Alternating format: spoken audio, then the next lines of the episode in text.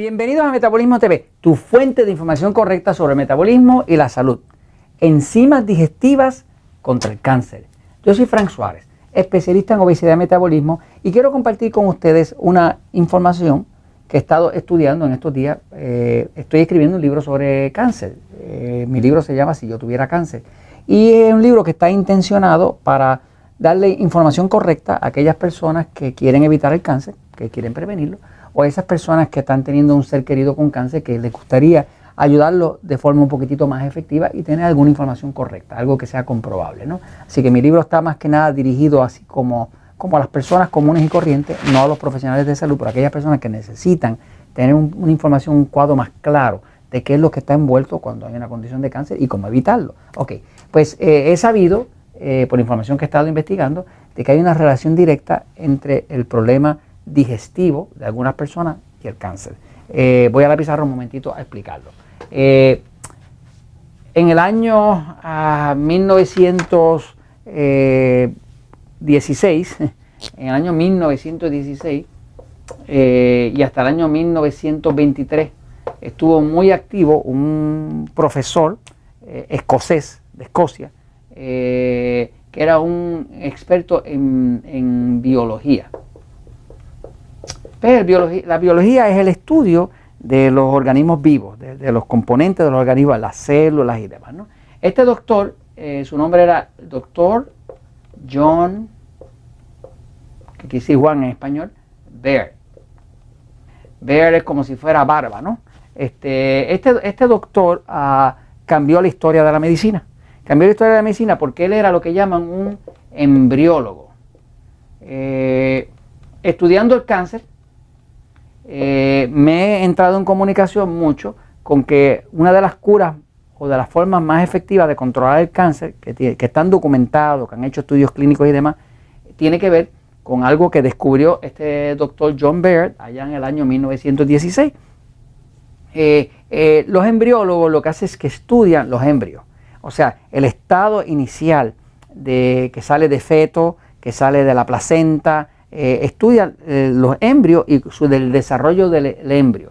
Eh, él estaba fascinado con el estudio de cómo un embrio se desarrolla hasta llegar a ser un organismo completo, un organismo ya autosuficiente, digamos, que ya no, está pegado al, al, útero de la madre, a la placenta y demás. ¿no? Entonces, él descubrió algo fascinante. Lo que descubrió es que él quería saber qué hacía, por ejemplo, cuando, cuando una mujer está encinta, está eh, eh, preñada, está en un embarazo, pues el abdomen crece mucho, ¿verdad? Pero ese abdomen crece mucho y dentro, pegado al útero, está una bolsa que se llama la placenta. La placenta es una bolsa protectora que de hecho tiene una conexión a la sangre de la madre. Y los nutrientes de la madre entran a la placenta e inclusive sacan los desechos del embrio. ¿no? Este, y básicamente lo que eh, John Baird descubre, que dejó a, otros investigadores que tenían que ver con cáncer fascinados, y de ahí salió una de las curas que, se habla del cáncer, eh, hay personas que han logrado curar un cáncer o evitar que un cáncer progrese usando enzimas proteolíticas. Proteolíticas. Proteolíticas son enzimas que digieren las proteínas. Hay enzimas para, digerir los carbohidratos, que se llaman como amilase y así, para el pan, para la harina, para el arroz. Pero hay enzimas y hay enzimas para digerir la grasa, como lipasa, ¿no? Pero hay enzimas que son proteolíticas. Por ejemplo, hay una que se llama pancreatina. La pancreatina es una enzima que el cuerpo de nosotros fabrica aquí en el páncreas. Todos nosotros tenemos el páncreas aquí, debajo del seno izquierdo.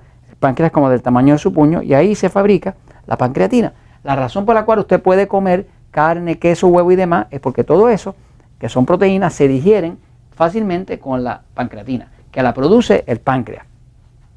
Eh, hay otras enzimas proteolíticas, como decir este, la, eh, eh, la que sacan de la piña, que se llama bromelaína. Eh, está la papaína, que viene de la papaya, que también es proteolítica. ¿no? Hay distintas enzimas, pero la más poderosa del cuerpo es la que se llama pancreatina. ¿no? Ahora, ¿Qué descubrió Bear? Bear descubrió que el embrio iba creciendo desde pequeñito, más grande, más grande, más grande, y al llevar a los nueve meses, dejaba de crecer. Y él se puso curioso a averiguar qué hacía que ese, ese embrio no siguiera creciendo a los 10 meses, a los 11, a los 12 y matar a la madre. Y descubrió que lo que pasaba era que el, páncreas del bebé, del embrio, empezaba a producir pancreatina llegando a los 9 meses. O sea que tan pronto el páncreas de ese embrio empezaba a producir pancreatina, esa, esa, esa, esa enzima digestiva, pancreatina, le daba la señal eh, eh, a la placenta, que era la bolsa, de que no creciera más. Ya el, bebé estaba listo para salir. ¿Qué pasa? Eso mismo lo usó luego el doctor William Kelly, el doctor William Kelly, Kelly, que yo lo menciono en mi libro El Poder del Metabolismo, y luego el doctor Nicolás González, eh, lo usaron, ese mismo descubrimiento, que descubrieron que las enzimas pancreáticas paran el cáncer, paran el crecimiento, eh, porque ¿qué pasa? Lo que más se parece eh, a un cáncer, lo que más se parece al cáncer, que opera prácticamente igual, es la placenta. La placenta que carga un bebé es lo más parecido, de hecho, las células eh, cancerosas tienen las mismas características de la placenta.